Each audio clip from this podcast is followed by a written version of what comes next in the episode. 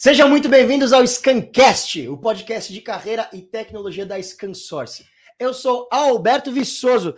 E olha só, pessoal, vocês sabem, não é segredo para ninguém, que a área de marketing é uma das áreas mais importantes de qualquer empresa nesse planeta Terra.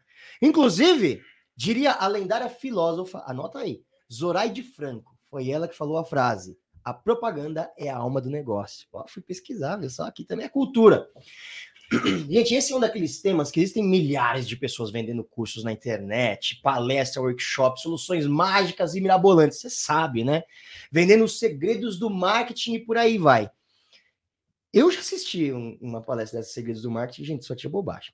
Mas a verdade é que não existe ninguém melhor para falar no assunto, senão a pessoa que vive isso no dia a dia e que de fato traz resultados para uma empresa que existe de verdade fazer uma pergunta aqui. Quem você acha que entende mais sobre marketing? Um influencer do TikTok ou o diretor de marketing de uma empresa multinacional? Hum? Pensa dois segundos e me responde. Então, minha amiga e meu amigo, se você está de fato interessado no assunto, para o que você está fazendo. Para, põe o seu celular aí no mudo, põe no modo avião e acompanhe o Scancast de hoje, porque a gente vai conversar com ele, que tem mais de 17 anos de experiência na área de marketing, com passagem por empresas gigantes do setor de de telecom e do setor de entretenimento. Adoro quando o cara que trabalha com marketing já trabalhou com entretenimento, gente, muda tudo. Ele que é formado em administração, com especializações em marketing e economia pela FGV, e atualmente está no cargo de diretor de marketing da Scansource Brasil. Seja muito bem-vindo, Israel Pacheco. Ô Alberto, prazer estar aqui, prazer a gente poder bater um papo sobre essa coisa fenomenal que é o marketing, que ficou mais fenomenal ainda nos últimos anos, porque é até difícil a gente definir as fronteiras dele, né? Mas um prazer estar aqui para a gente bater esse papo, trocar ideia com uma audiência super seleta que a gente tem, né? Sim, isso é verdade. E eu que agradeço o seu tempo e ter aceitado aqui o nosso convite de bater esse papo. Que isso, vamos lá.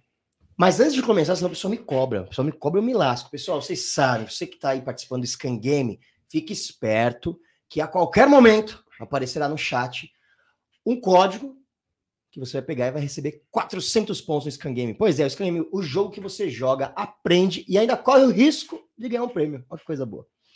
Muito bem. Israel, para começar, fala um pouco sobre você, cara, sobre sua vida. O que você fazia quando você era jovem? Onde você veio? Onde você surgiu? Tá certo, cara. Eu sou gaúcho, né? Na verdade. É... Então, vim para São Paulo. Eu tinha 23 para 24 anos por aí. É... Mas sou gaúcho, Porto Alegre. Estudei administração de empresas na Federal do Rio Grande do Sul. Então, sempre fiz muito esporte na minha vida. Isso é uma coisa que marca a minha, minha trajetória. É... E surgiu a oportunidade de vir para cá, e a partir dali surgiram outras oportunidades que a gente vai falando aí ao longo do tempo, ao longo explorando as experiências de carreira, mas é, eu fui trainee do grupo Telefônica logo hum. que, logo que a Telefônica entrou no Brasil. Aqui em São Paulo era Telesp hum. e lá era Telefônica Celular. E então isso eu estava saindo da faculdade. E isso que me possibilitou depois vir para São Paulo. Comecei lá e acabei vindo para cá. Mas falando um pouco sobre mim, é uma pessoa assim tranquila de levar a vida no jeito de levar a vida e que gosta muito de ouvir, conversar, trocar ideias, que é o que a gente está fazendo aqui. Então não há muito segredo na forma de fazer as coisas. As coisas foram muito fluidas na minha vida, né? Eu sempre fui analisando as oportunidades que surgiam e sempre surgiram por através das pessoas. Poucas elas, poucas delas eu procurei e agi efetivamente para que isso acontecesse, mas sempre tive muito em contato com as pessoas e sempre soube, obviamente, aquilo que eu gostaria de fazer, né? Que essa é a dica que eu dou para as pessoas, né? Pensem muito nisso, no que você está afim de fazer, porque o universo conspira a seu favor. Que legal. E isso é uma pergunta que eu gosto de fazer para as pessoas que, que têm um cargo assim como o seu, que são cargos almejados, cara. Pô, é legal, não dá para gente. Não, vou falar que não, ah, vou fazer. Aqui. Pô, é legal, o cara é diretor de marketing de uma empresa multinacional, é muito legal. A minha pergunta é: ó, controle aqui, deixa eu deixar ele aqui do lado. Minha pergunta é: você planejou toda a sua carreira minuciosamente? Eu, com 18 anos, eu desenhei. Nos meus 20 anos, eu vou me formar, vou entrar trainee, vou evoluir. Tá, tá, tá, tá. ou não? Ou você foi pô, entendendo o rolê, vendo onde que eu consigo. Ah, aqui tem um caminho legal. Como que foi isso para você? Então, é, é, muito bom você me fazer essa pergunta, porque quem está nos assistindo aqui pode pensar, eu sei que existe o que você está comentando aqui, né? As posições, obviamente, de diretor no mercado, elas são muito disputadas, né? E eu não tinha o objetivo de ser diretor no início da minha carreira, mas eu tinha o objetivo de ser bem sucedido naquilo que eu queria fazer. E quando é, a decisão de, de fazer administração de empresas e trabalhar com e trabalhar com marketing, ela veio muito pela é, por um hobby que eu tinha. Eu gostava muito, sempre gostei muito de escrever. Hoje o tempo permite menos fazer isso, mas eu continuo escrevendo muito para o trabalho, né? É, mas eu gostava muito de ler e escrever poesia, eu tinha esse hábito, Legal. assim, lembro de uma fase da minha vida lá que, adolescente, 12 anos, eu descobri o Fernando Pessoa, achei aquilo incrível, Legal. assim, disse, nossa, uma coisa, foi muito impactante para mim, aquilo foi me levando, foi puxando outras coisas, né? É, então, quando eu cheguei na administração, eu tinha dúvidas sobre o que eu ia fazer, achava que talvez eu devesse fazer jornalismo, porque o que eu mais sabia fazer era escrever, e aquilo que eu era mais elogiado era justamente isso durante, durante o ensino fundamental e tal. E o que, que acabou acontecendo? De início, as coisas não funcionaram. Então, eu entrei, minha primeira experiência assim de, de trabalho foi numa empresa de garrafas térmicas, Gaúcha Termolar, e eu trabalhava na administração de vendas. Depois da administração de vendas, quando eu fui é, para o pro programa de trainee da, da Telefônica, foi engraçado isso, porque eu fui trainee da diretoria de marketing. disse, agora eu vou trabalhar com aquilo que, né, uhum. eu imagino que se aproxima mais de mim, porque tinha essa coisa mais próxima do jornalismo, da publicidade, né, poder escrever. Eu pensava muito em mídia, né, porque naquela época a gente né? não tinha o digital. Não sou tão velho assim, né, eu tenho 44 anos, mas se você colocar há 20 anos atrás, a gente não tinha praticamente nada de, de marketing digital. A gente é, era, na época, uma corrida das empresas fazendo seus sites, se tornando seus sites mais é, é, atraentes, mas eles ainda, ainda a conexão por mobile é, de alguma informação que tinha, ela era muito incipiente. Uhum. Então, mas gente, eu tinha essa é, essa relação com o que eu achava que era marketing mais dessa forma, né? E também queria trabalhar muito com pesquisa do consumidor, porque isso é uma coisa que eu, gostei de ouvir, né? Opiniões diferentes, né? E, e, ser estimulado de formas diferentes, a pensar de forma diferente. É, sou uma pessoa que me considero muito diversa nesse aspecto, né? A gente pode falar bastante sobre isso ao longo da conversa aqui, que eu acho que é importante. Mas não, as coisas foram fluindo de uma forma que eu não imaginava, porque mesmo essa experiência de marketing, depois de ter participado de administração de vendas, ela foi uma experiência de vendas. Eu tive que montar meu primeiro desafio e o desafio do programa de treinamento era montar um televendas para o mercado B2B, uhum. que quase não existia nessa época também. E era um momento de crescimento aí do, do negócio de, de celular. Então, até eu chegar efetivamente ao marketing, demorou. E depois, quando eu fui trabalhar com marketing de verdade, foi quando eu vim para São Paulo. E aí as coisas começaram a acontecer. Depois eu fui para planejamento estratégico, que me deu um background super sólido, que é uma coisa que eu indico para todo mundo, né? O marketing, hoje a gente vai falar sobre isso também em algum momento, porque sempre surge. O marketing virou uma área técnica, né? E conhecer é, de finanças conhecer da parte quantitativa ajuda muito. Mas até eu chegar na posição de fazer exatamente marketing, demorou aí quase 10 anos da minha carreira fazendo coisas análogas. Mas se você me perguntar como é que eu cheguei aqui hoje, é porque isso tudo fez diferença. E era uma coisa que eu não imaginava. Então eu vejo a ansiedade das pessoas, às vezes, em chegar a determinado lugar, que vê se aquilo que você está fazendo naquele momento vai contribuir de alguma forma para aquele para aquilo que você sonhou, para que você tenha diferenciais que sejam importantes para que uma empresa possa te escolher em, em, algum momento, né? E que você possa, obviamente, escolher a empresa que se adequa também a teu propósito. Isso é muito legal, cara. Eu acho isso muito legal, porque é bem isso, né? Imagina se você tivesse falado, não, é, eu entrei aqui no marketing, mas fazer essa é, essa parte de B2B não faz o menor sentido porque eu quero e, e desiste. E não é, né? A vida não é linear. Muito interessante essa sua fala. Tá vendo, gente? Relaxa, diminui um pouco a ansiedade. A gente não sabe o que o dia de amanhã é um passo de cada vez. Claro que é importante se planejar também, né? Não é só ah, qualquer coisa. Mas aceita o universo. Muito legal. E, e me fala o seguinte: o que, que faz um diretor de marketing? Então, essa é uma pergunta hoje mais complexa de responder, né? Para começar, é, eu acho que faz sentido, até para as pessoas entenderem um pouco em casa, a gente tem hoje uma divisão do marketing que está ficando muito frequente nas empresas, de ter um diretor de marketing e um diretor de growth. Aqui na uhum. Scan, eu cuido das duas partes, mas nas empresas digitais, normalmente, eminentemente digitais, normalmente você tem os dois. E a parte de marketing acaba que ela fica com aquilo que a gente conhece um pouco de mídia, o marketing corporativo, né? Que é, obviamente, você o branding, você posiciona a marca da empresa com aquele propósito, missão, valores, aquilo que a gente conhece. É, mas tem a parte corporativa de como é que a empresa ela trabalha determinados temas, como ela se apresenta, enfim, como ela interage com todo o ecossistema de negócios dela, né? Uhum. É, isso por si só já é muita coisa, muito trabalho, né?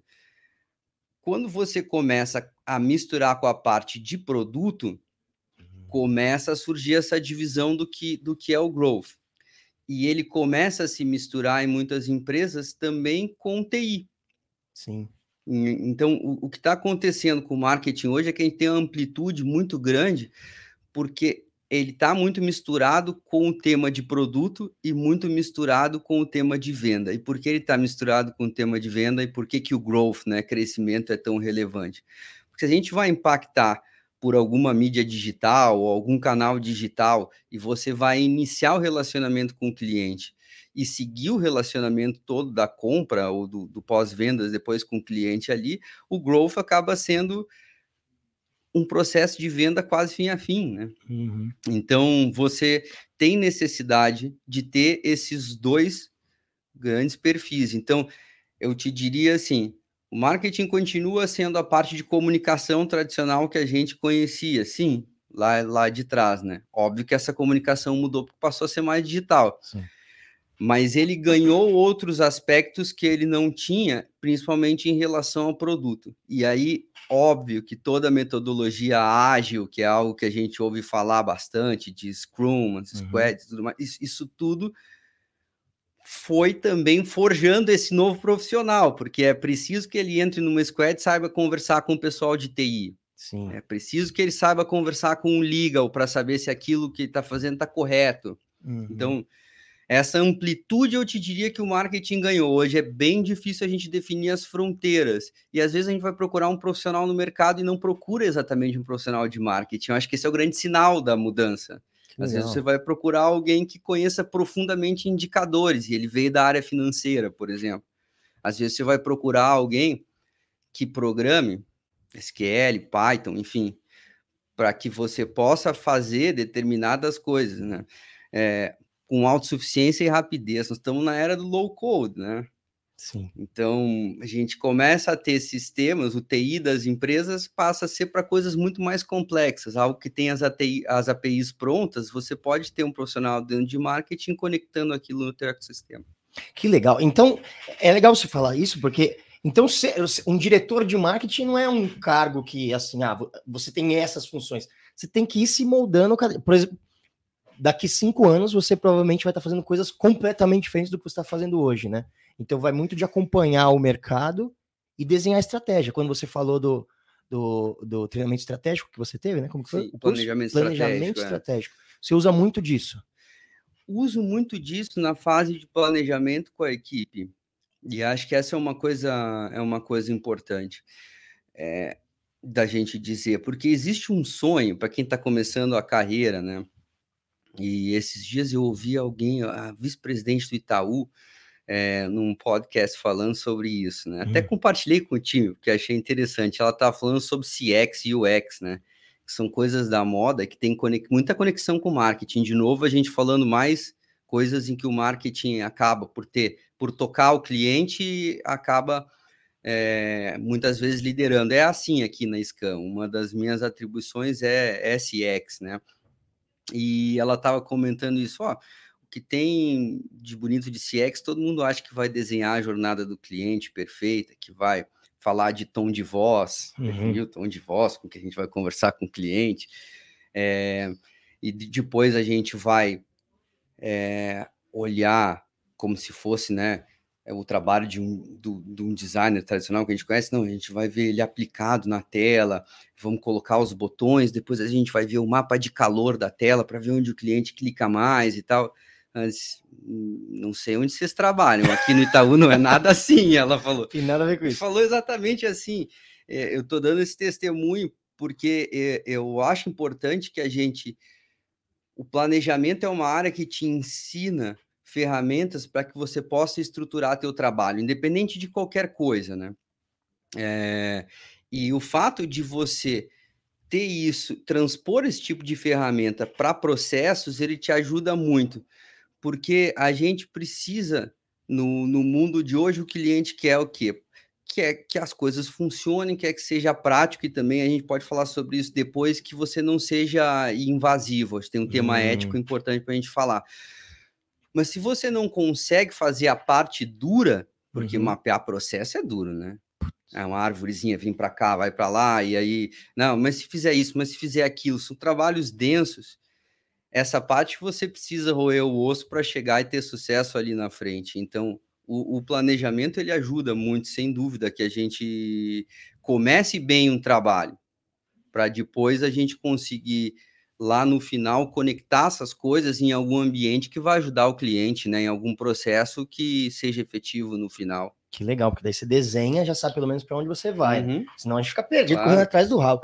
E me diz uma coisa, é uma posição solitária? Todo mundo olha para você e quer uma resposta, tem que saber tudo.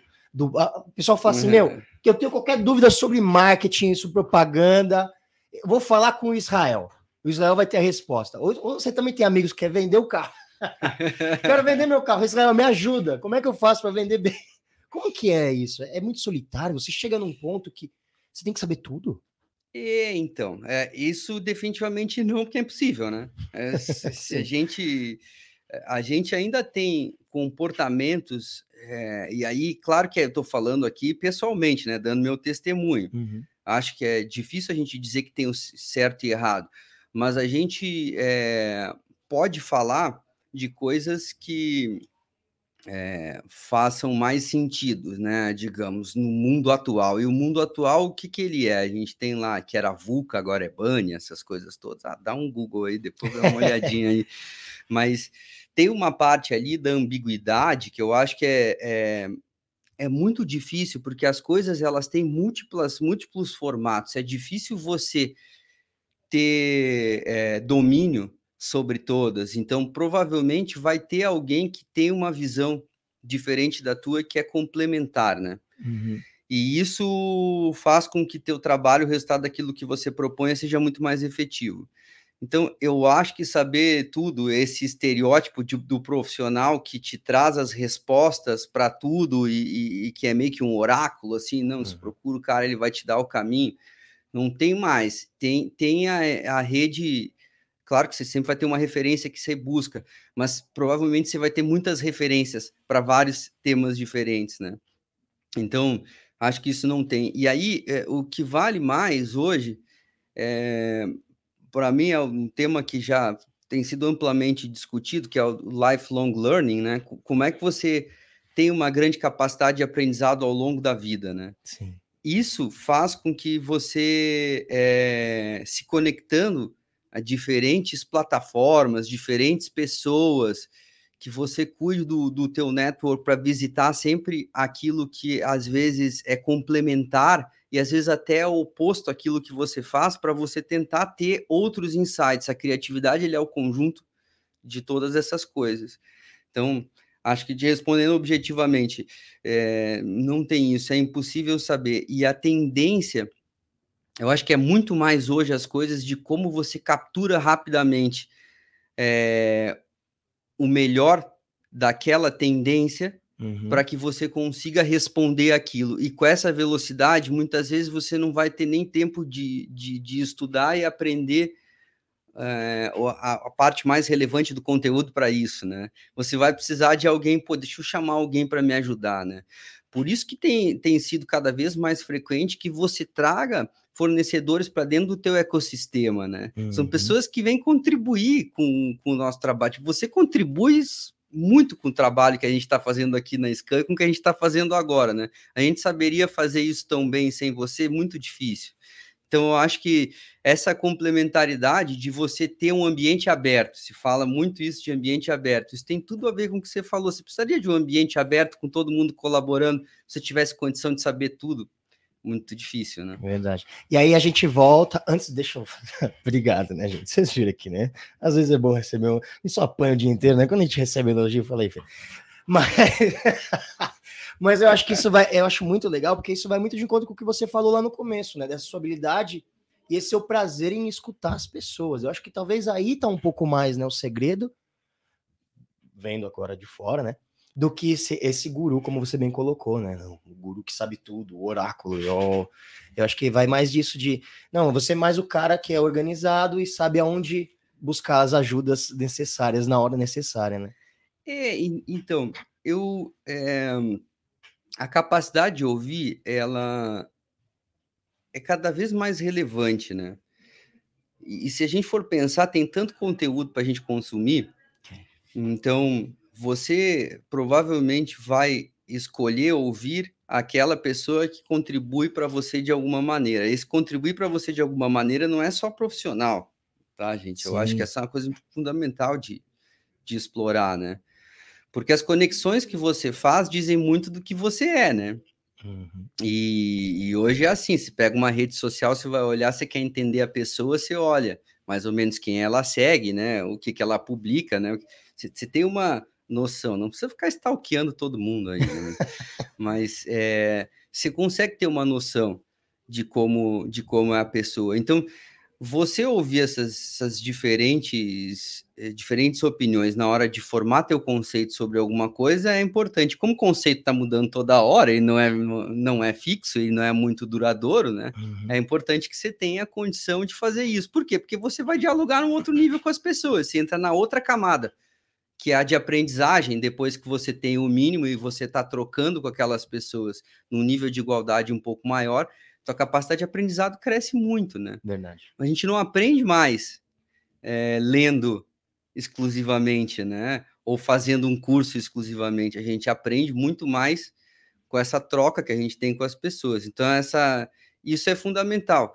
E trazendo para a carreira do marketing, se alguém pretende chegar a alguma posição longe é, nessa carreira, e, e, esqueça se não tiver vontade de ouvir as pessoas, porque não vai funcionar. E nem o time vai querer trabalhar com você se você não for dessa forma. Verdade. Porque as pessoas querem que suas ideias faz parte do propósito das pessoas é, e dessa geração. Eu já estou trabalhando com, com gente que é nativa digital, né? Os digital natives. É completamente diferente. Se você não tiver é, um diálogo com as pessoas? E qual, qual a probabilidade de eu conhecer mais sobre uma coisa digital do que um, um digital native? Nossa. Nenhuma, né? Uhum. Então eu tenho que ter essa capacidade de, de ouvir, revisitar meus conceitos sempre.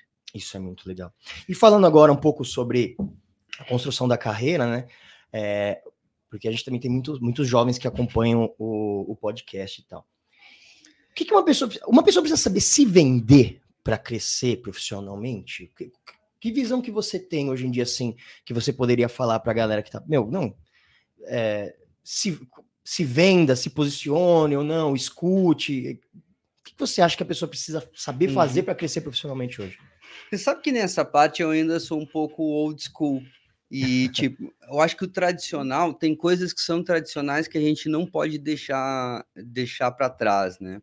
Uma delas, por exemplo, é o esforço, né? Sim. Você tem que você tem que transparecer que você vai se esforçar para que aquilo dê certo. Então, a gente falou até no início da nossa conversa aqui sobre saber onde quer chegar, né? Você não precisa saber com precisão, mas você precisa ter uma noção daquela área que você gostaria de visitar. E aí entra um componente que é fundamental, a curiosidade, né? Curiosidade é um elemento que eu vejo muito nas pessoas com quem eu gosto de trabalhar, né? Uhum. Mas será que esse cara realmente é curioso, né? Como é que ele se atualiza? Como é... e, o que, que, você pode me perguntar? O que, que tem isso a ver com a pergunta que você me fez de da pessoa saber se vender ou não? Esses elementos, para mim, eles já demonstram que a pessoa está se vendendo. Uhum. Então, eu acho que não precisa ser uma coisa escrachada como era no passado, que você chegava com um currículo longo e mostrava toda a experiência que você tinha, tudo que você tinha feito. Mas você demonstrar determinadas coisas é, que façam com que a conversa flua para o lugar onde ela deveria ir, né? Isso você está se vendendo nesse momento. Então, eu te diria assim: talvez a forma de se vender ela tenha mudado, mas ela permanece muito, muito relevante. E você precisa tentar estabelecer pontos comuns quando você está sendo, por exemplo, entrevistado, né? Uhum. É uma visitação. E aí tem uma outra coisa que mudou muito, é que hoje eu percebo que quando eu entrevisto alguém, a pessoa também está me entrevistando, o candidato também está me entrevistando. Então, é um processo de venda mútua. E quando a gente está entrevistando alguém e aquela pessoa ela só quer o trabalho, é muito, muito raso, porque a experiência não vai ser assim, ela no longo prazo, ela envolve propósito, ela envolve uma série de outras coisas. Então a gente falou aqui de alguns elementos que eu acho que precisam contar nessa venda, né? A gente falou de propósito, a gente falou de energia, dedicação, é, falou também né, de, de, dos interesses, da curiosidade, de, de, de demonstrar isso.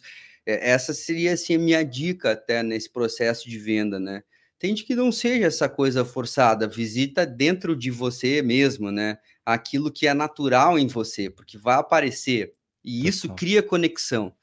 Nós estamos numa época em que vulnerabilidade é um tema fundamental, porque o mundo está entendendo que se você, e principalmente o mundo do trabalho, que se você não tem vulnerabilidade, não mostra que determinada coisa você não sabe fazer muito bem, em que você é humano e você erra, em que você não cria vínculo. E o vínculo agora tem que ser criado, inclusive, de forma virtual, né? É então, se você não demonstrar essas coisas, como é que você faz esse processo de venda que você está falando, né? Estou dando aqui alguns elementos óbvio de como é o processo que eu procuro seguir quando eu me sinto mais confortável que eu vendo alguém fazer, uhum. ao, ao, ver alguém fazer, né? Sim. Isso é, eu adoro que você falou isso, putz, porque é, é, é, isso, né? Mudou. O mercado de trabalho mudou, né? Antes tinha a ideia, não, o que é ser profissional? É aqui na empresa eu sou de uma forma, em casa eu sou outra. Mudou tudo, né? Hoje em dia a gente fala de soft skills, né? É muito mais importante. Porque é um saco você conviver com uma pessoa que é chata. Ó, não seja chata, pessoa, tá bom? Vai aprender a ser legal. Tá vendo aqui uma dica super legal? É que uma simpatia vocês estão vendo nesse papo. E, e, e, legal ver que você tem essa visão e que você traz isso, você fala isso. É, que, pô, às vezes é, é mais fácil você ensinar um cara a, a mexer no Excel vou falar bobagem aqui, mas é mais fácil ensinar o cara a mexer no Excel, mexer numa edição de vídeo, do que ensinar o cara a ser curioso, a uhum. ser, a ter vontade de fazer as coisas, a ser uma pessoa educada, né?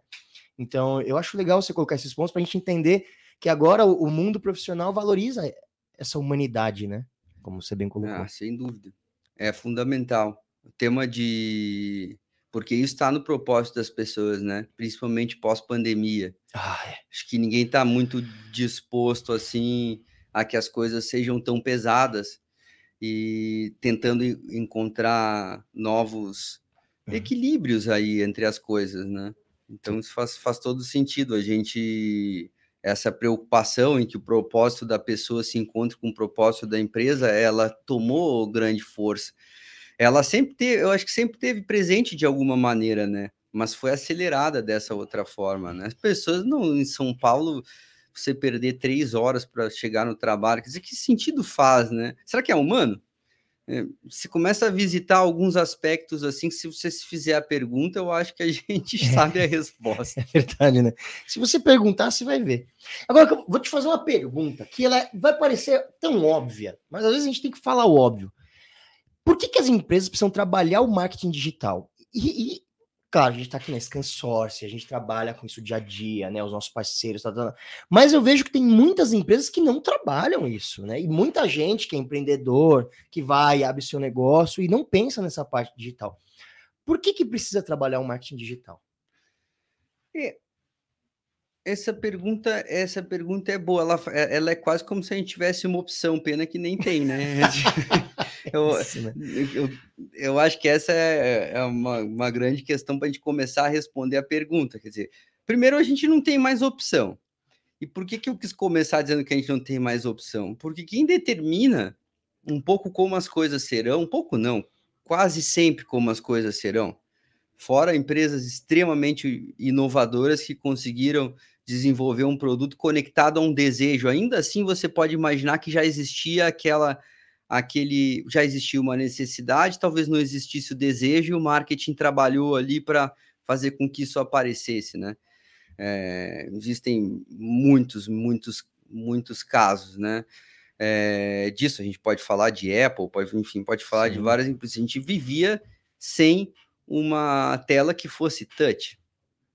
Hoje a gente olha para trás e diz, como é isso, como isso era possível, né? Sem GPS, no celular na mão, né? Isso, você vê uma criança mexendo lá já com dois, três, ela já entende que aquilo é o natural, ela e depois, se, se tiver uma, uma, uma, outra tela que não seja touch, ela vai lá e clica para ver se. e acha estranho que não acontece nada, né? Vou te fazer um parênteses, não quero te interromper. Mas a televisão da minha casa é cheia de dedo, porque meu filho de três anos insiste que ela tem que ser touch.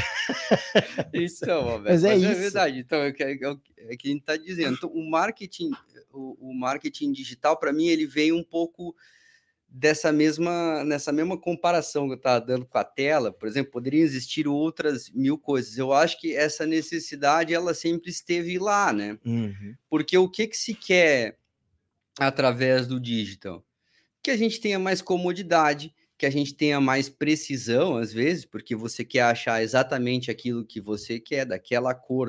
Você lembra como era fazer compras no varejo há algum tempo atrás, que você tinha que ir visitando loja a loja e você achava o produto, mas não achava daquela cor, ou você achava o produto e não achava daquele tamanho. Nossa, é, então, essa, esse nível de serviço que o, o, marketing digital trouxe é uma coisa que veio, ficou, e, e agora o que, que eu acho que é, é importante a gente, a gente discutir, né? como que ele segue se reinventando e como que ele se conecta num ecossistema que tem o tradicional também, né?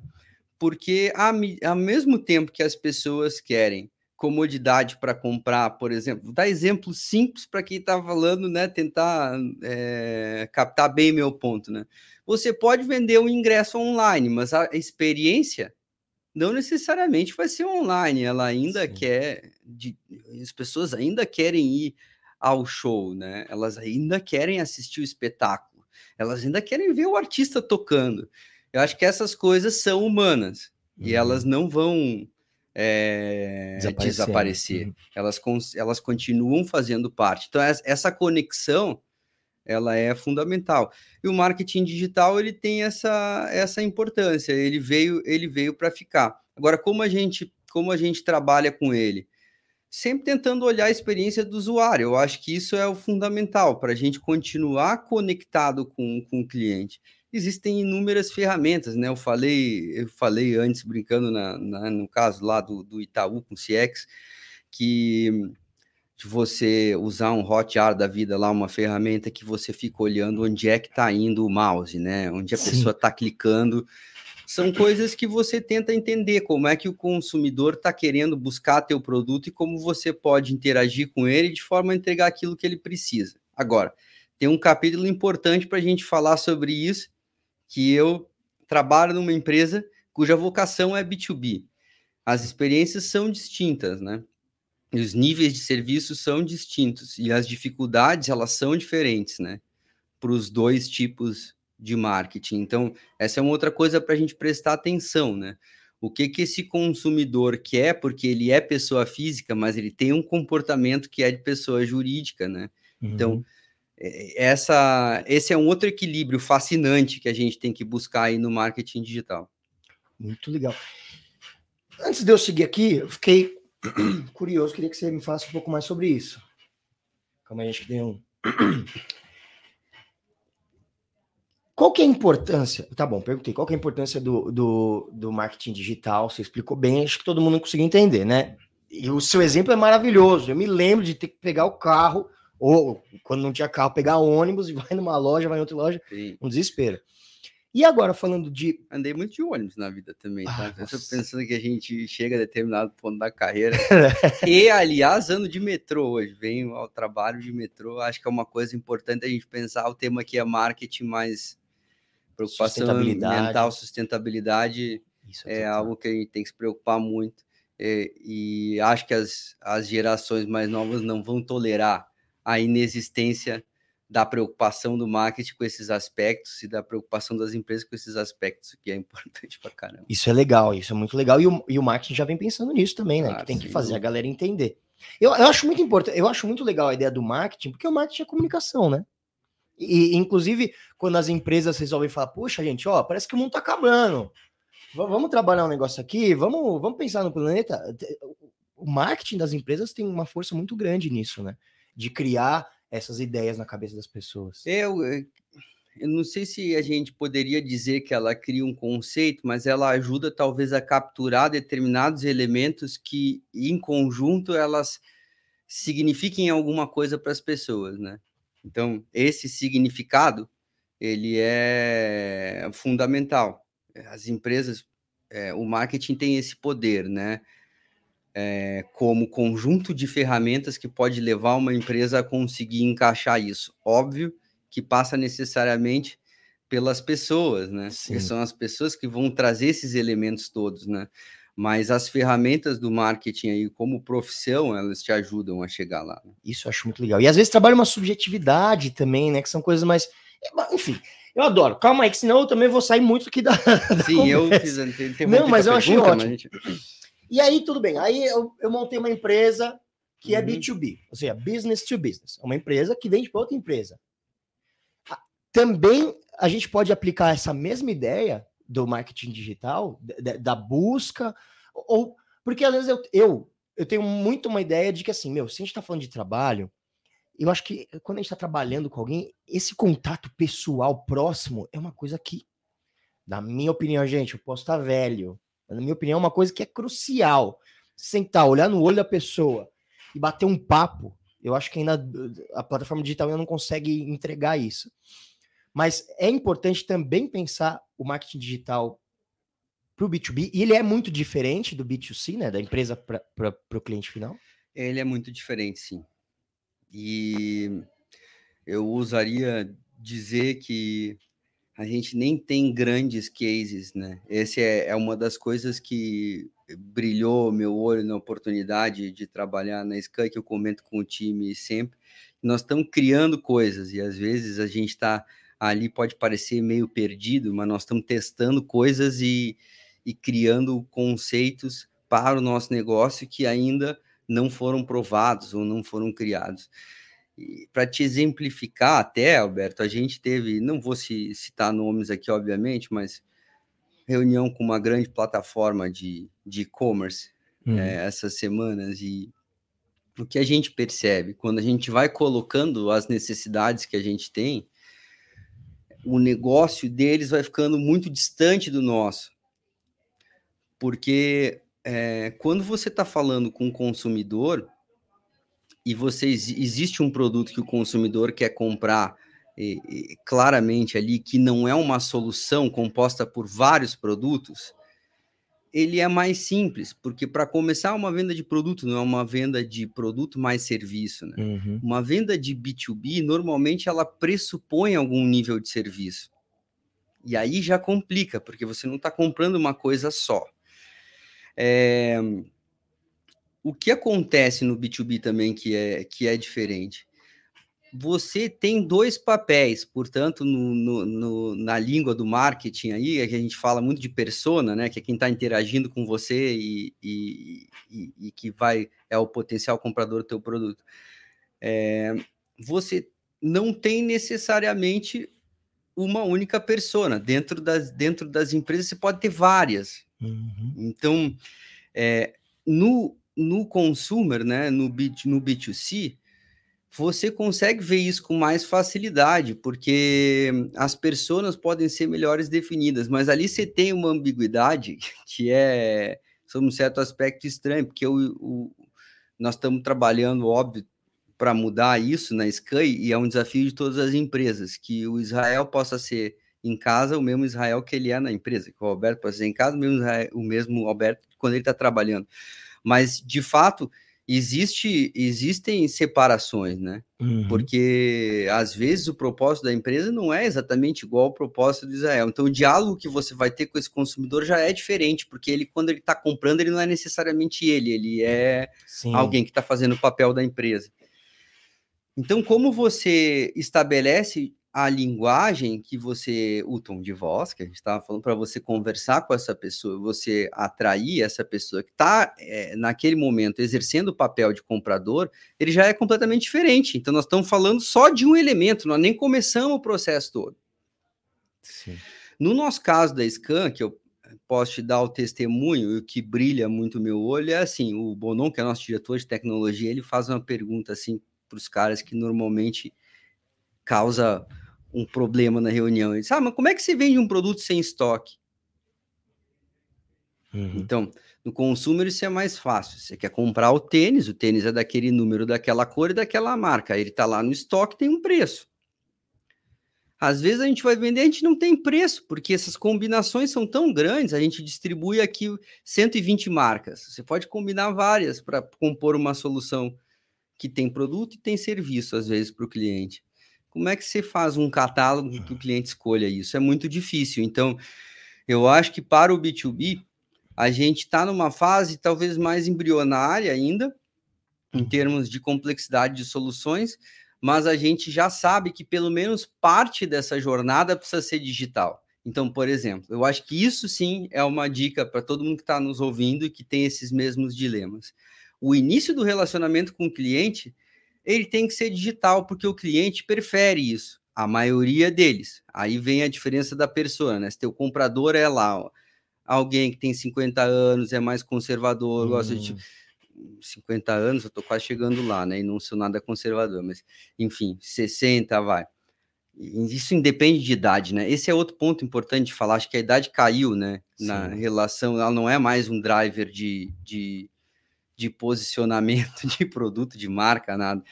Mas quando esse, você está conversando com alguém que é mais conservador, independente da idade, porque você vê isso em diferentes países, né? Você tem é, jovens que são extremamente conservadores, né? Verdade. né? E que ainda gostam de fazer as coisas de uma forma tradicional. Então, isso re realmente não é relevante.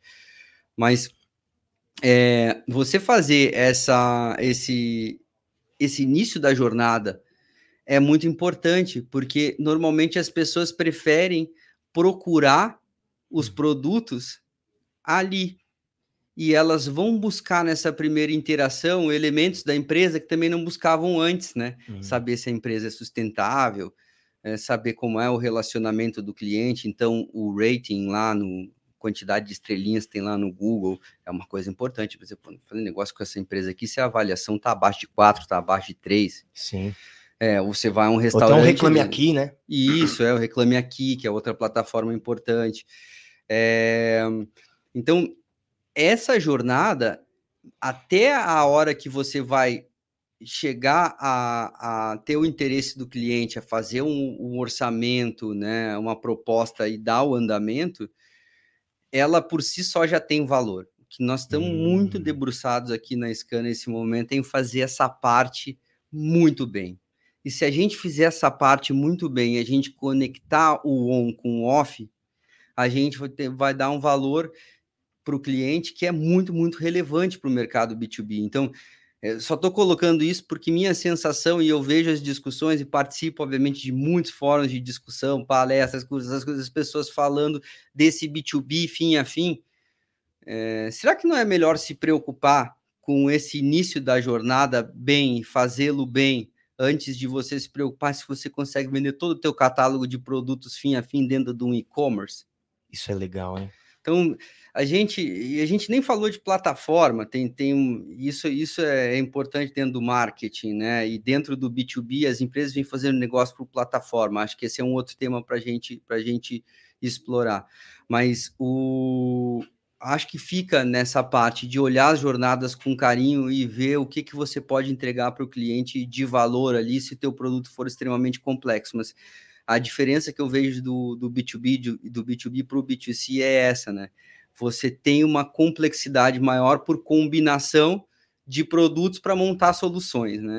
E isso a gente ainda não tem é, benchmarks assim muito sólidos. E ainda que tenha, eles são difíceis de repetir, né? Sim. A plataforma que você vai comprar para fazer negócio é, B2B aqui na ScanSource vai ser completamente diferente de uma empresa automotiva, de, completamente diferente de uma empresa química, enfim, de uma indústria química, e assim vai. Que interessante. Então, basicamente, a parte digital aí no B2B, ela serve como uma paquera né? Da forma é, que você tá colocando. Uma paquera. É uma paquera. É uma analogia boa. É, é, é, antes de um encontro, você, a pessoa tem que estar. Tá, ah, acho que. Uma paquera, talvez, para o cara que quer ir rápido e não quer gastar tanto tempo na paquera. Né? Exatamente. Né? Quer saber se está paquerando a pessoa certa. É, tipo isso, né? É uma paquera mais focada. E aí você comentou uma coisa, uma palavra que surgiu algumas vezes aqui, né? Que foi humanização, humanizar, humanidade. Eu adoro que isso tem, esteja entrando no mercado de trabalho, né? Que é muito importante. Cara, o mundo digital ainda é um planeta Terra, uma Terra sem lei, né? A gente vem agora de uns três anos para cá, colocando um pouco LGPD, uhum. né, Marco Civil, um monte de, de leis que já estão surgindo para organizar um pouco a internet. E aí eu vou te fazer uma pergunta que talvez englobe um pouco tudo isso, enfim. Como criar humanização no digital, cara? E quando a gente fala de hoje em dia sobre necessidade de criar humanização, é porque o digital está desumanizado? É, então, é, tua pergunta é fascinante, tá? É um assunto que me interessa muito e eu acho que o que a gente vai falar aqui, talvez as pessoas, até se, a gente conseguir sensibilizar as pessoas para que elas prestem um pouquinho atenção nisso, porque eu acho que isso tem muita influência na vida das pessoas. Então, por isso que me fascina muito, né? Primeiro, tem várias dimensões para esse tema, tá? É, vou, vou pegar para mim uma que é muito relevante, porque você tem muito tema de processos ali e tal, mas acima de tudo, eu acho que tem um tema ético. Então, esse componente ético é, ele é muito relevante. E aí eu, eu não, obviamente, é, não vou citar nomes de empresas aqui que eu acho uhum. que desrespeitam o, o, consumidor num nível é, muito grande, mas é, fica para o pessoal aí de casa pensar, porque vai dar para ler aqui um pouco nas coisas que eu vou falar, eu acho um, um pouco quem são essas empresas, mas vamos lá, as principais, né, pelo menos. A gente tem os algoritmos, né? Os algoritmos são coisas é, lá as grandes funções matemáticas que tentam emular o comportamento da gente e, e, obviamente eles ajudam muito a você chegar na oferta do que é o tênis preto número 39 é, do, da marca X que o Israel gosta de usar. E às vezes lançou um produto novo eu, eu gosto de receber. Eu disse, poxa a marca que eu gosto lá lançou um produto novo, deixa eu ver como é que é. Eu que gosto de correr, né? Tô sempre uhum. ligado nesse, nesse tema especificamente. Isso ajuda muito a todas as pessoas. Só que a gente precisa perceber que nessa era dos algoritmos, a gente é que virou o produto dessas empresas. E a gente não percebe. Muitas vezes. Então, isso eu queria chamar a atenção das pessoas para essa nossa conversa, que você está me dando a chance de falar sobre humanização, e falar sobre humanização é falar sobre isso. Será que essa, a gente não passou os limites que deveria? Entrando na privacidade das pessoas de uma forma que as pessoas não tiveram nem como dizer que não? Nem porque, souberam isso, né? Porque hoje, quando você dá um aceite em alguma plataforma, normalmente você troca você por propaganda, né? Uhum. Porque você dando aceite, você usa o serviço, mas você está aceitando ser impactado por algum tipo de comunicação de volta. E muitas empresas, inclusive, parece que elas são empresas de busca ou coisas do gênero, né? E que elas te ajudam no dia a dia, mas elas ganham dinheiro dessa forma. Isso não está errado. Não está errado. Pelo contrário, isso ajuda muito a vida da gente. O que eu acho que a gente tem que revisitar aqui é como é que a gente impacta essas pessoas. Desde as mais simples às mais complexas. Os mais simples aos mais complexos impactos o, o horário em que a gente impacta a pessoa, ele é importante. Mas será que impactar a pessoa no final de semana, é, ou no domingo, ele é o mais correto para determinado tema? Eu não sei. Será que é, é, é você pode o, o Harari, que é o, uhum. o, autor do Sapiens, ele faz uma colocação muito importante, né? falando, vou dar um, um, vou dar um exemplo aqui que eu acho que é fundamental para nossa conversa, é, porque ele é assumidamente gay, né? Num país em que isso não é permitido. Ele é israelense, né? E ele é, diz assim: se eu tiver, a gente vai ter as câmeras nas televisões, inclusive algumas já tem, né? E quando você estiver assistindo, quando seu filho estiver assistindo um programa, talvez o algoritmo saiba que ele é gay num país em que isso é, é proibido antes dele mesmo saber. Porque de acordo hum. com a imagem, a íris ela se se dilata, ela, se, ela né? brilha de uma forma diferente. Você tem um trejeito, você projeta projeta a cabeça, você demonstra uma atenção maior. Isso é muito perigoso. Entra um pouco no tema da inteligência artificial, para que ela é aplicada. Mas esse, esse, a humanização ela passa muito por esse conceito ético. Não é possível, mas não é ético fazer isso, porque passa do limite. E o que, o que eu tenho observado, e obviamente eu olho para essas coisas como consumidor, mas não consigo tirar a lente de quem trabalha com marketing na hora de ver, é que eu me sinto invadido muitas vezes. Uhum. Então, eu acho que a gente tem um papel, a gente que trabalha na área de marketing, todo mundo tem, mas a gente tem mais de discutir isso com a amplitude que é necessária, porque a gente está criando profissões dentro dessas áreas. Quem imaginaria que há uns anos atrás a gente ia ter uma profissão que é alguém que treine um robô, né? É verdade. Você vai treinar um robô inteligência artificial para ele aprender que quando ele pergunta tal coisa, de fato ele quer uma outra coisa que está ali no catálogo de serviço, enfim. Então, é, eu, eu acho que a gente precisa fazer isso, precisa humanizar essas relações. É claro que uma parte é muito já, eu acho que é muito bem feita, muito evoluída, que é você mandar alguma coisa para a pessoa que seja carinhosa, né?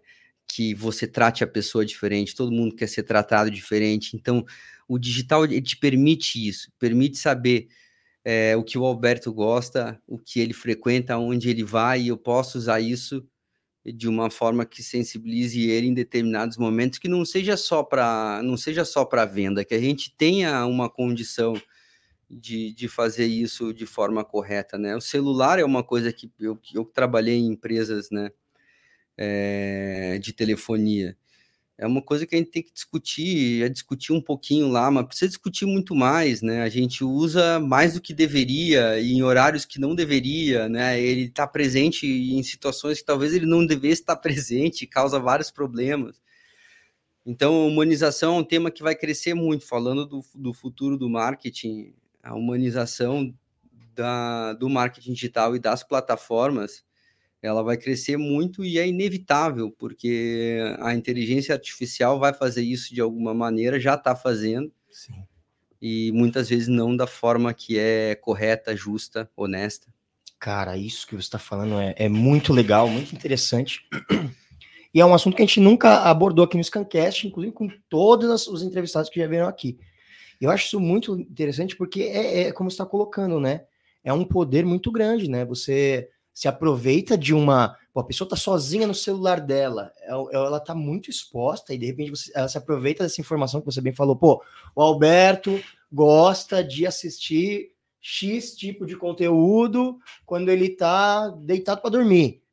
Se alguém se aproveita uhum. desse instante, desse momento, para vender uma, pior do que vender um produto, às vezes para vender uma ideia, Uhum. né? De, de controle, de colocar. É o momento que eu tô mais desprevenido, né?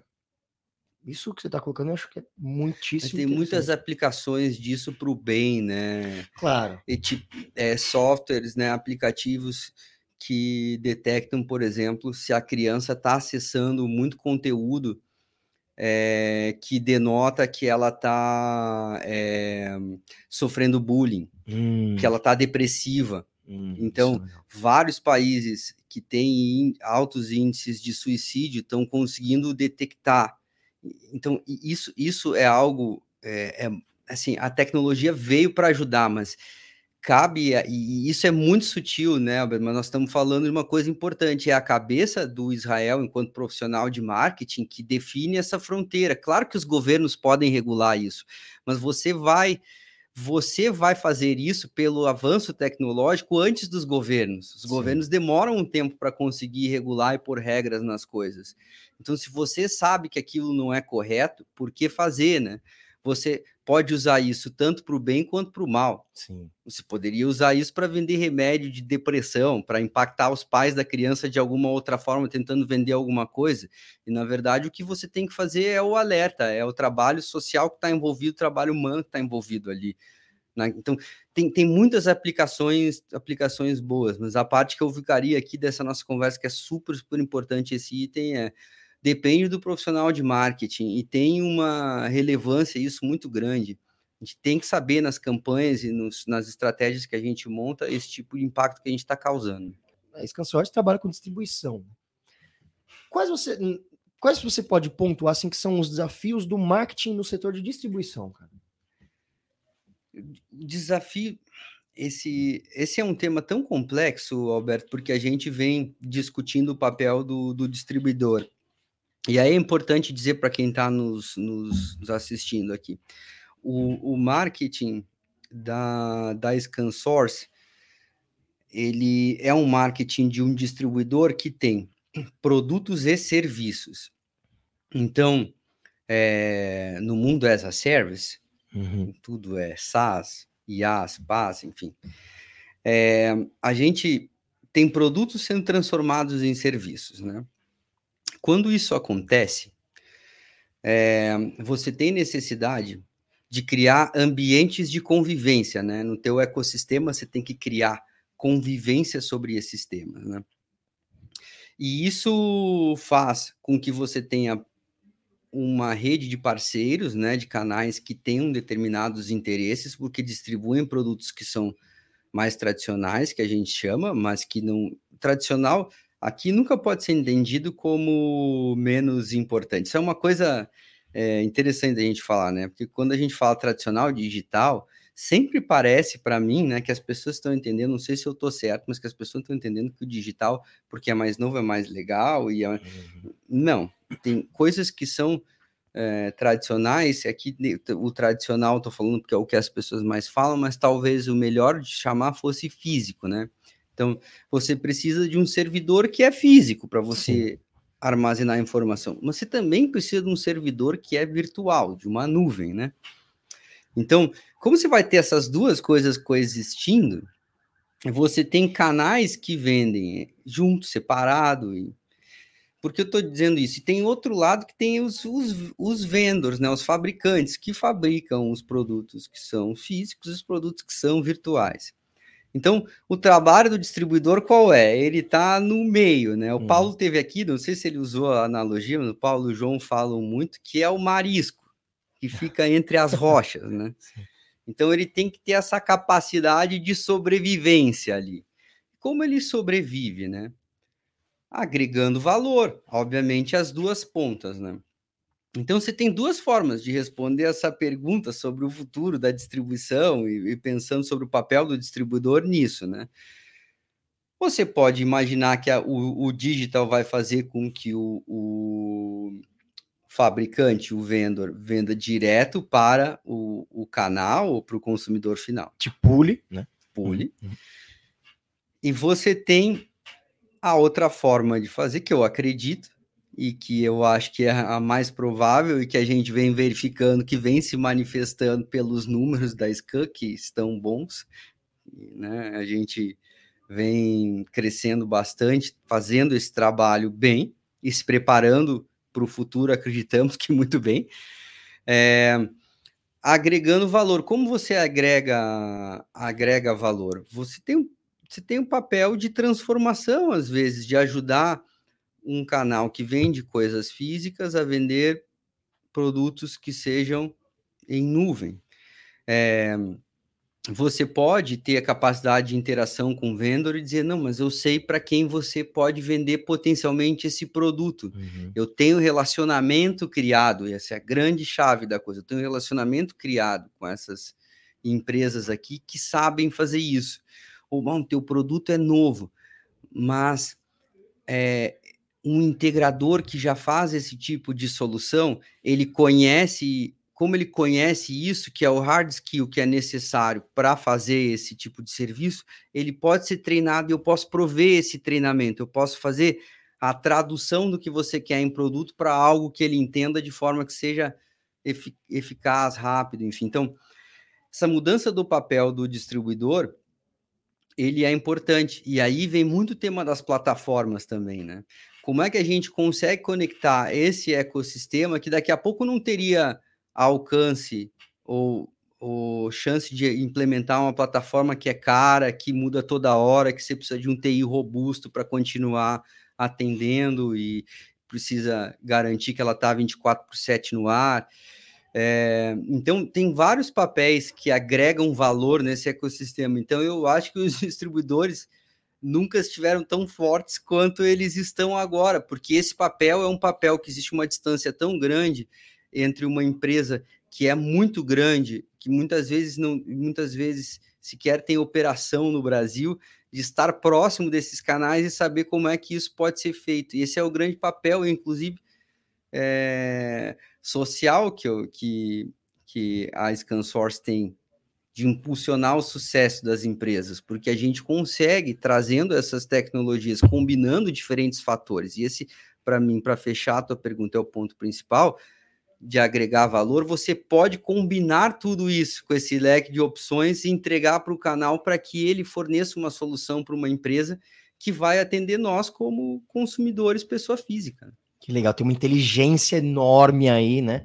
E braços que, que acabam conectando. Muita tudo. oportunidade, uma muita oportunidade. Que legal. E você falou mais uma vez de plataforma, né? Sempre surge. Como que a gente pode pensar o marketing de plataforma? É preciso criar uma, uma uma estratégia diferente para cada plataforma, adaptar a, a, a, ou só adaptar a mesma estratégia. E quando a gente está falando de plataforma, a gente está falando do quê? É, o que é uma plataforma, né? Essa uhum. é uma uhum. boa, um bom, bom tema para a gente tentar explicar. Não tenho um conceito fixo na minha cabeça, mas ela, para mim, é um conjunto de soluções que entrega alguma coisa a alguém que está querendo fazer negócio. É assim que, que, que eu enxergo, né? Então, se a gente pensar no que faz Amazon, Mercado Livre, é, Magazine Luiza, enfim, essas grandes plataformas, né? Que tem êxito no Brasil, Magazine Luiza, como uma empresa eminentemente brasileira, por exemplo, para a gente ficar aqui, mas é, o, que elas, o que elas fazem de melhor, né? Elas colocam uma plataforma lá. A plataforma o que, que é? Tem um conjunto de soluções ali, né?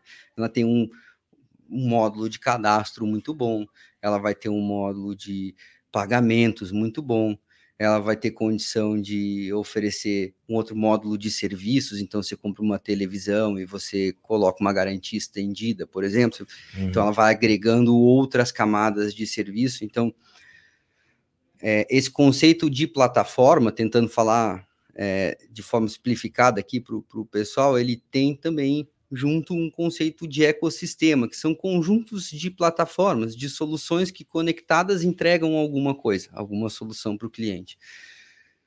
O marketing ele tem um papel é, muito relevante aí. Eu, eu mais do lado de CX, eu diria, porque a gente tem, e aí de, depende muito das empresas, né? Do nosso lado, tá mais no CX, né?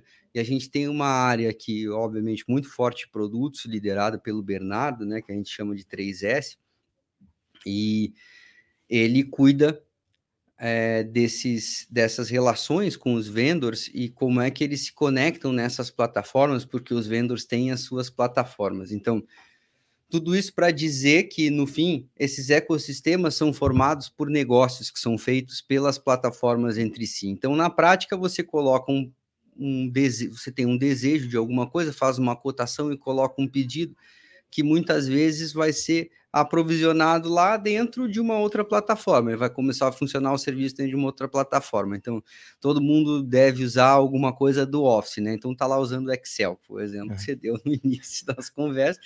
Ele foi lá, colocou, fez uma cotação, colocou um pedido dentro de uma plataforma que a gente tenha que vende Office 365. Uhum. Muito bem essa nossa plataforma vai lá e se conecta na plataforma da, da Microsoft e ativa o serviço. Aí, o, o que, que é o grande charme do marketing de CX aí? Né? A gente que essa experiência seja fluida. Sim. Que ela seja eficaz aqui. Então, acho que isso é, uma, é um papel que a gente tem que dar. Claro que a gente entra em temas mais técnicos e cada vez o marketing tem entrado mais nesses temas, né? De conseguir conectar determinadas coisas a essa plataforma, que já vem com a famosa API pronta, né? Sim. Aí você vai lá e compra alguma solução e conecta lá. É, para que você possa ter mais fluidez nessa, nessa relação com o cliente. Então, eu, eu acho que é isso, é um caminho inevitável, ele vai ser cada vez mais frequente e a gente vai ter que aprender a trabalhar assim. Por isso que as áreas das empresas elas não podem mais ser estanques, né? Uhum. Então a gente tem aqui squads em que a gente tá, trabalha junto com o desenvolvedor de TI, você tem alguém do marketing, tem alguém do legal, tem alguém do financeiro, porque para andar rápido você precisa de métodos ágeis aplicados a isso, porque nem só TI faria sozinho, nem o marketing faria sozinho, nem o legal faria sozinho na velocidade que precisa. Não dá para desenvolver tudo, chegar no final, voltar e corrigir. Uhum. A gente tem que desenvolver um pedacinho, testar, ver se funcionou, desenvolve outro pedacinho, que é a ideia das sprints. Então, esse, esse é um trabalho que surgiu, é uma forma de trabalhar que, que veio para ficar. Não sei o que veio primeiro, se primeiro veio a plataforma, depois o método ágil, se veio o método ágil, depois a plataforma, mas os dois convivem aí em absoluta é, é, sintonia. Que legal. E Vamos lá. Cara, que papo legal, né? Eu fico até chateado quando vai chegando no final, mas a gente ainda tem algumas perguntas aqui. Vamos lá. Israel, público-alvo, cara. Público-alvo, a palavra mágica das campanhas de marketing. Como é que você descobre ou você constrói um público-alvo? Então, é, o, o marketing digital ajuda muito nisso, né? Porque você vai coletando informação do cliente, você vai tendo o perfil dele, né? Então, lá no passado, eu te diria, 20 anos atrás, quando comecei minha carreira lá, é, é, você diria, poxa, vamos fazer uma pesquisa, né? E você fazia pesquisa por telefone, ou né, se saía na rua, ia perguntando para as pessoas, que ainda existe hoje, né? Aliás, as pesquisas políticas são feitas dessa forma, né? Muitas delas por telefone ou na rua, para garantir que você tem aleatoriedade suficiente tudo mais. É, acho que ainda a pesquisa é, uma, é a melhor forma de definir o público-alvo. Só que aí entra a, a parte do dados é o petróleo, né? Sim. Aquela coisa que a gente já ouviu muitas vezes, que quanto mais informação você tiver, mais precisão você tiver, mais ajuda que você consiga definir o público-alvo para o serviço que você quer definir. Eu ainda não sei se as pessoas pensam. Eu tenho amigos que são empresários e, e, e, eu vejo que o processo deles às vezes é diferente, né? Eles pensam num produto e depois eles pensam no público-alvo do produto, porque eles enxergam que aquele produto tem tanto, é, tem tanto mercado uhum. que eles fazem o contrário. Às vezes o processo é diferente, né? Você pensa no público-alvo e você pensa no produto que poderia ser oferecido para eles, né? A gente aqui tem uma combinação desses dois fatores. Mas eu te diria que é importante a gente pesquisar. Então, aqui na Scam, o que, que a gente vai, vai olhar? A gente vai olhar os canais que a gente tem para determinado produto que alguém procura a gente para vender, um serviço que a gente procura alguém procura a gente para vender, mas a gente também oferece para alguém com base no que a gente conhece no perfil dos nossos clientes. A gente diz, mas eu tenho alguém que pode fazer essa solução, por que você não me deixa vender seu produto? Uhum. Mas eu acho que passa necessariamente por esse trabalho de, de pesquisa. E hoje o, o, marketing tem muita informação sobre isso. Por isso o perfil também mudou bastante, né? Que é o que a gente estava falando. Para isso você precisa de alguém técnico. Então, eu tenho uma camiseta, não vim com ela hoje, mas que tem lá algumas linhas de programação em SQL. Eu fico brincando com o meu time sempre que uh, o negócio e, e, às vezes são, pô, a gente tem gente muito mais nova que eu no time, né? Mas esse profissional novo do marketing vem com esse chip às vezes já, já. ele aprendeu alguma coisa de programação sozinho e, e ele também entende de comunicação porque no passado seria difícil a gente imaginar isso, mas vivem perfeitamente, né? Em perfeita sintonia, porque você tem que pensar no público-alvo. Pô, isso é marketing. Isso uhum. é, é, é, é, natural das pessoas pensarem. O SQL ainda é mais difícil das pessoas pensarem, né? Pô, mas se você tem uma base de dados e sabe mexer em SQL, você mesmo pensa em qual público-alvo, você vai lá na base tenta definir um perfil daquele cliente com base no que tem na tua base, né? E você usa uma linguagem de programação para fazer isso. Então, esse é, é, o encanto, por isso brilha o meu olho por essa profissão, né? E, de novo, minha carreira errática lá, que parecia errática no início, ajudou muito nisso, porque eu fui vendas, fui planejamento, né? Fui parte quantitativa, fui a parte mais qualitativa das minhas experiências, e isso tudo faz com que hoje eu possa estar aqui desempenhando desempenhando meu trabalho. Então, ó, quem quer seguir essa carreira, gente, tente visitar o máximo possível essas outras experiências que a gente está falando aqui, porque em algum momento vai fazer diferença. Muito legal isso. E, e no final das contas é, é, saber usar as informações que estão aí, né?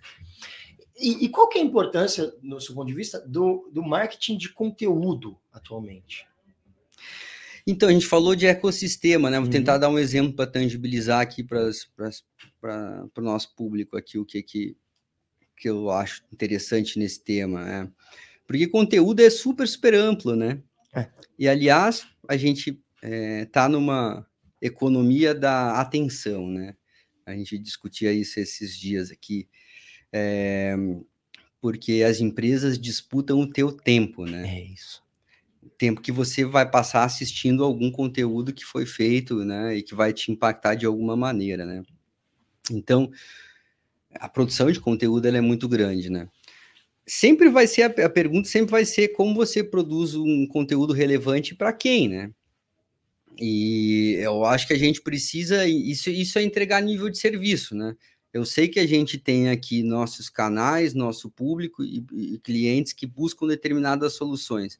Eu preciso é, promover um conteúdo que fale sobre isso e que descomplique as coisas, porque a gente tem cada vez menos tempo, então tem que ter simplicidade colocada naquilo, né? Por isso que a gente tem é, vários programas aqui como esse que a gente está usando agora, porque a gente tenta falar de forma simples alguns temas que têm um grau de complexidade, né? Uhum. Isso é muito importante, eu procuro como consumidor isso, eu acho que o conteúdo passa por isso, porque ele tem um, um, um objetivo de fazer uma conexão entre alguém que está procurando alguma coisa e alguém que tem algo a fornecer sempre, né? É, e a gente usa isso e tem que usar isso como, como estratégia. E aí, falando muito desse tema de plataformas que a gente que a gente estava comentando agora, acho que isso é uma coisa que a gente pode frisar bastante, assim, né? A plataforma em si só, por si só, ela não faz nada, né? Você vai ver que vai todo mundo ter um, várias estratégias de conteúdo para que você fique interessado e acabe dentro daquela plataforma e sendo Sim. impactado por uma oferta de alguma coisa que soluciona aquele problema que você estava buscando. Então, o marketing de conteúdo, ele nasce, eu acho, para conseguir, e sempre existiu, mas ele é mais latente agora por essas questões todas que envolvem essas soluções digitais, né? Em que você precisa ter dentro do teu ecossistema esse tipo de resposta para o que as pessoas estão buscando. E ele também, obviamente, que é uma estratégia de relacionamento. À medida que a pessoa se conecta com, com você e que você vai provendo conteúdos que são interessantes, você está sempre próximo do cliente, sabendo o que ele precisa e você pode fazer ofertas que sejam mais interessantes para resolver o problema dele. Muito legal, muito legal, porque você já, já até respondeu uma outra pergunta que eu ia fazer. Mas então, Legal, acho que a gente falou bastante sobre isso, marketing digital, marketing de conteúdo, acho que tá bem claro, pô, demais assim. E aí eu queria saber, a gente fala muito do marketing digital, mas aí, aquela palavra tradicional, e o marketing tradicional, o offline? Ele perdeu força, não serve para mais nada? Como que as empresas estão olhando para isso? Então, vou te dar um, vou te dar um exemplo que foi exemplo para mim bárbaro. Assim, a gente tem um, um, um consultor aqui, o, o, o, Fabinho, que é filósofo de, de formação. Fábio Viviurca. Aliás, abraço, Fábio, se estiver assistindo aí a gente. É, o Fábio fez um, uma imersão numa escola do, do nível secundário, enfim. É, então, quem estava se preparando para fazer vestibular, né? E ele é, disse: Não, eu vou, quero entender os alunos e tal, fazer a minha pesquisa aqui, minha tese, mas eu queria ser aluno de novo. Hum. E aí ele foi lá participar. E tem um evento que ele conta que é muito legal, que ele disse, um dia eu levei câmeras descartáveis. Hum. Porque aquela geração nunca tinha visto a câmera descartável. Se algum deles já tivessem visto a câmera digital, é, porque já, já foi na era, já começaram a fazer isso usando celular, né? E ele disse que foi um frisson tremendo, assim, né? Causou um baita do impacto, porque o, o, o pessoal se reuniu depois para ver as fotos, estava trocando, queria trocar, queria dar opinião. Que... É, por quê? Porque tem, é, vive, tem é, a coisa de você vivenciar né, a experiência, né? Vivenciar as experiências talvez seja o que a gente chama de tradicional hoje. Por isso eu não gosto muito do tema tradicional, porque ele coloca as Tem um coisas... estereótipo quase. É, já, né? tipo, uhum. e, e, parece que tudo hoje é dicotomia, né, Alberto? Você vê, é. ah, porque um é rosa, outro é azul. Um é, sabe essas, essas coisas? É velho, de, é novo, né? É velho, é novo. Você vai votar no A ou é no B, é como bom, se não uhum. tivessem uhum. vários candidatos, você só tem dois, né? Uhum. É um, um exercício de fazer com que as coisas estejam sempre nessa dicotomia, né? Entre duas opções. É, então, eu não gosto muito da palavra, porque eu acho que o tradicional, que a gente fala de tradicional, tem esse esse frescor da vivência, né? E a gente passou pela pandemia e viu que a vivência ela é uma coisa muito importante, que a materialidade ela é muito importante ainda. Então, o, o que que eu acho do que a gente, do, do ponto de vista de negócio, do que a gente faz, a gente tem é, produtos que são físicos, então eles são materiais, né? E eles trazem resposta para aquilo que a gente precisa entregar. Quer dizer, tem coisas que talvez nunca possam ser feitas de forma virtual. Tem coisas que vão ser feitas de forma virtual. Tem coisas boas nos dois. E a combinação dos dois nos leva para um patamar em que os dois sozinhos não conseguem conviver. Mas trazendo para a gente fala de tecnologia aqui, obviamente ela está sempre presente aqui. Eu tento me livrar dos termos que a gente usa no dia a dia, pra, né, porque nem todo mundo que está nos ouvindo é, pode entender, não tem obrigação nenhuma de entender. Eu acho que esse é um grande ponto, né? Sim. A gente não tem nem advogados que gostam de falar palavras que as pessoas não entendem, né? Mas tem vários que falam de uma forma com que as pessoas entendem, entendam claramente, né? Então você, você tem sempre ter essa opção. Eu prefiro eu prefiro entender esse tema como algo que é a vivência, a, o frescor de estar junto e de ter aquela experiência. Então, a gente, por exemplo, tem eventos que são virtuais eventos que são presenciais. As experiências são distintas, os dois trazem experiências distintas, mas muito importantes, muito relevantes. As pessoas uhum. querem apertar a mão uma das outras ainda, elas querem conversar frente a frente. Elas querem comprar, como eu te dei o exemplo, um, ingresso no virtual para não pegar fila, mas vão estar tá lá no evento presencialmente. Elas vão se ver é, de forma virtual é, quando não puderem, mas ainda acho que elas vão preferir, você vai preferir ver alguém que você ama ou que você quer estar tá junto, enfim, você vai preferir ver a tua família de forma presencial se a gente souber, enquanto marketing, jogar com o que é melhor para o consumidor nessas duas instâncias, e eu vou colocar bem assim, que acho que são duas instâncias, uma é o físico, outra é virtual, nós vamos ter uma terceira que é o metaverso, que eu acho que não é nem física nem virtual, não sei. É, é polêmico. É uma polêmica. É Mas é, eu acho que é melhor para todo mundo. Então, não precisa da dicotomia aqui. Eu acho que esse é o grande uhum. legado que eu queria deixar da tua pergunta, que ela é importante. Tem os dois, tem espaço para os dois e tem um resultado maior para se obter combinando os dois. Isso é legal. Um não vai substituir o outro, né? Israel Pacheco, gente, Israel, cara, obrigado por esse papo, que coisa boa. Eu queria, antes de você ir embora, que você deixasse uma mensagem final para o nosso público, um pensamento que você quiser falar para as pessoas. Legal, Beto. Bom, a gente passou aqui por vários pontos do marketing, né? A gente tentou aqui. Espero que quem esteja nos assistindo tenha conseguido perceber a riqueza que é da, da profissão, a responsabilidade que a profissão envolve e, e quanto o marketing tem de relação com aquilo que é humano, né? Humano na essência. Então, essa é a grande mensagem que eu queria deixar assim aos profissionais de marketing que estão nos assistindo, sempre a questão da responsabilidade que a gente tem quando propõe, quando faz alguma campanha, alguma ação. É, mas fundamentalmente para a gente, enquanto, enquanto pessoa física, fora trabalho e tal, que a gente olhe para o marketing também com a capacidade crítica que é necessária. Então, viva seus momentos intensamente com dedicação a eles. Essa é a mensagem final que eu deixaria porque a gente, é, se não fizer isso, perde uma oportunidade grande de, de tempo na vida. O tempo é cada vez mais curto. Então, quando você estiver tomando café da manhã com seu, sua esposa, seu marido, com seus filhos e tal, faça isso sem o celular, deixe o celular de lado, reserva um tempo para não deixar que o marketing invada esse teu tempo, que uma rede social invada esse teu tempo.